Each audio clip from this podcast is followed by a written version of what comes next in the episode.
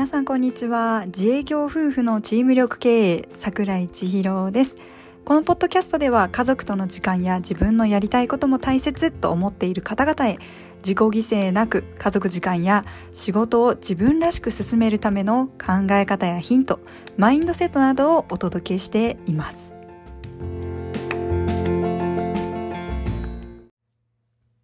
はい。というわけで今日のテーマは京都研修に参加して感じたことということなんですけれども、京都めちゃくちゃ紅葉が綺麗でした。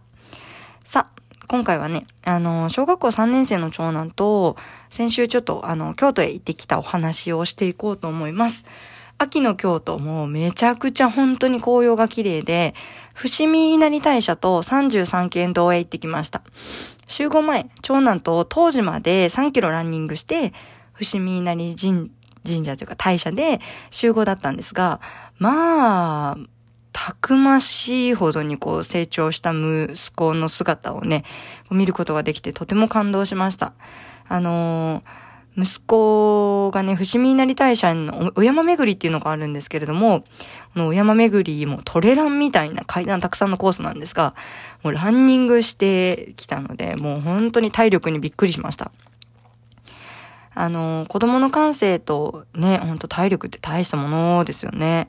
今回、あの、伏見稲荷大社で重軽石っていうのを持ち上げたんですけれども、あの、結果、むちゃくちゃ重かったです。この重軽い石ってあの軽いと願いがすぐ叶うようなことがあって、重いとまだまだ精進しなさいっていうことな、みたいなんですけれども、私はまだまだ精進しなさいということのようです。でもちょっとほっとした部分もあるんです。この後私、あのー伏見稲荷大社で2回階段を踏み外して転倒して、あの、京都の最終日には、めちゃくちゃ派手に階段を踏み外して膝を強打して帰ってきました。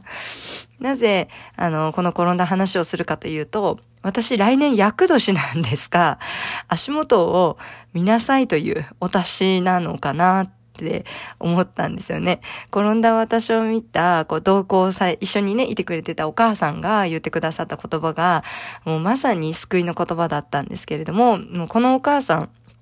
あの、私が転んだ瞬間にかけてくれた言葉が、あの、これで役落とせましたねって言ってくださったんですよ。このお母さん、すごいなと思って、このお母さんのご実家は、あの、白子さんあの、狐さんですね。白子さんが夢に出てきて、お稲荷さんに行きなさいとお呼ばれされて、この伏見稲荷大社に、あの、毎年鳥居を交換しにお山巡りをされているほど、京都にご縁がある、あの、おけ、お付けをこう受け取られるほどのこうご家族なんだそうなんですよね。もうびっくりでした。足元を見なさいという私の感じたところから、これで役が落とせましたねっていう言葉で、この役が落とせたっていうのに切り替わったまさにこの不思議なことが起こりまくった京都でした。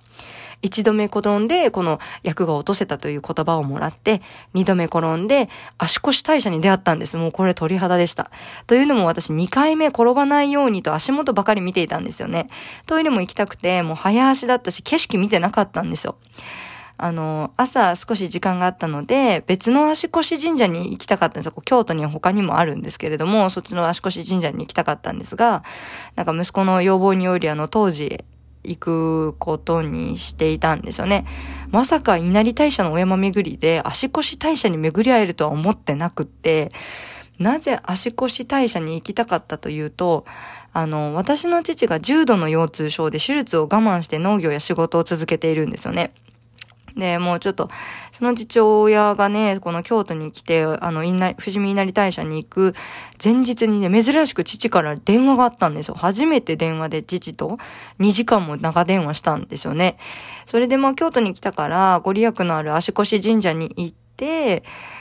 なんか、あの、お参りができればなぁなんて思っていたんですけれども、朝行けなかったので、まあ今回はちょっとご縁がなかったということで諦めて、まあお父さんとまた機会を作って旅行に京都に来ようかなぁなんて思っていたんですが、それがまさかですよ。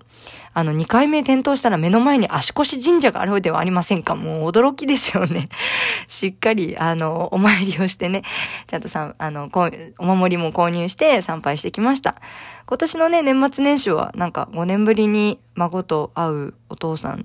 私の父なんですけれども、その父に渡せるお守りが手に入ったことも、もうなんかすごい、ワーオって感じでした。3回目の転倒でね、膝を強打して、うーってこうちょっとうなってたら、長男がめちゃくちゃ優しく、お母さん大丈夫？と声をかけてくれて、まあ、ほっこりして起き上がったら、優しい、本当に優しいんです優しい風が吹いて、なんか赤とか黄色のね、落ち葉が花びらが散るように綺麗に舞ってきたんですよ。また、京都においでと言ってくれているような綺麗なお見送りでした。もう本当にこれ感動しました。で、ここで、とやかくいろいろ綴ったんですが、今回参加して感じたのは、すべての現象は気の持ちように過ぎないということなんですよね。現象はただそこで起こっているだけなんだけど、そこに自分の気持ちが落ち込んでいたら、ああだこうだと理由をつけて評価したり、思い込んだり、いい状況の時にはそういう風に色をつけてみたり、結局受け取り方も自分次第なんですが、ただただ不思議なことも起きるもんで、自分はついてるなと思えたし、それと同時に、まだまだ学んでも、物欲やないものねだりの塊だなと実感できて、それを否定するとかではなく、それも含めて自分なんだと感じれた、この京都の研修の2日間でした。面白かったのが、33県道で、数珠のブレスレットがあって、車中の、まあ、3、車中一緒にこう、親は親同士でこう移動するんですけども、車中のね、あの3名の方がご利益があるって言って、そのね、数珠のブレスレットを購入されていたんですよね。私もめちゃくちゃ欲しくなっちゃって。でももうね、時すでに遅しで出発した後だったので、また今度リベンジしようと思うんですが、車中でね、あの、必要ないから、こう、私、術のブレスレットがあることさえも全然知らなかった、あの、お店で見てなかったので、車中でね、こうやってね、必要がないから目に入らなかったんじゃないんですかって言われて、まあ、しっくりきてしまった自分と、いや、でも欲しいなって思ってしまった自分がもうチラリチラリと見えて 面白かったんですよね。私もね、自分のこと100%理解しているわけじゃないからこそ、面白い自分が顔を覗かせて、自分でもほっこりできました。ご縁がある方や活躍している方、好きなことをしている方を見ていると、欲しいなとか、いいなと思ってしまいがちですが、その現象が起きているだけに過ぎなくて、自分がいいなと思うことで相手との差を勝手に作り出して比べて苦しんでいるんだなとも再確認できた今回の京都研修でした。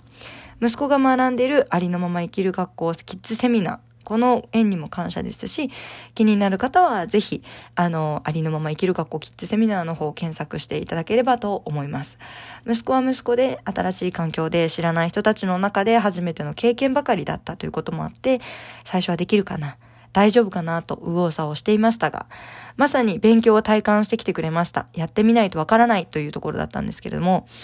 見ているだけではわからないし、そうなってみないとわからないし、